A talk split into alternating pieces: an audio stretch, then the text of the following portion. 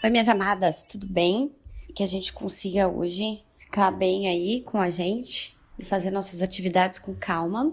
Eu quero lançar um desafio hoje para vocês. Na verdade, nem é um desafio, é só uma percepção mesmo. Para vocês perceberem como tá a fala e o gesto de vocês. Então, eu queria que vocês, queria não, quero que vocês percebam, tá? Qual o ritmo da fala de vocês e qual o ritmo do gesto de vocês e anotem isso. Se você fala muito rápido, se você fala devagar, se os seus gestos uh, tem, é, são mais lentos ou mais rápidos ou são uma velocidade média. Então, quero que vocês percebam isso, anotem, tá? No caderno. Tem um caderninho de anotação, é muito importante ter um caderninho de anotação é, para a gente anotar as nossas dúvidas, as nossas nossos insights e é, para a gente não se perder no que a gente está alcançando. Então, fica essa tarefa aí para vocês hoje, de hoje até sexta, tá? Então, temos mais uma tarefa aí na lista para sexta-feira. Percebam aí o ritmo de vocês de um, corpo e mente, vamos dizer assim.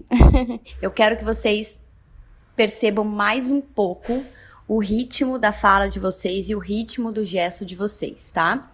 O ritmo Quais são as partes do corpo que vocês utilizam mais? Olha, eu não paro de passar troço para vocês. E a velocidade, tá? O ritmo que eu digo para ficar mais fácil de entendimento para vocês, mas a velocidade. Se é, te, se é lenta, se é rápida, como é que é? Número um, vocês vão identificar quais as partes do corpo que vocês utilizam mais nos seus gestos. Número dois, vocês se movimentam mais com movimentos perto do seu corpo ou longe do seu corpo. Número 3.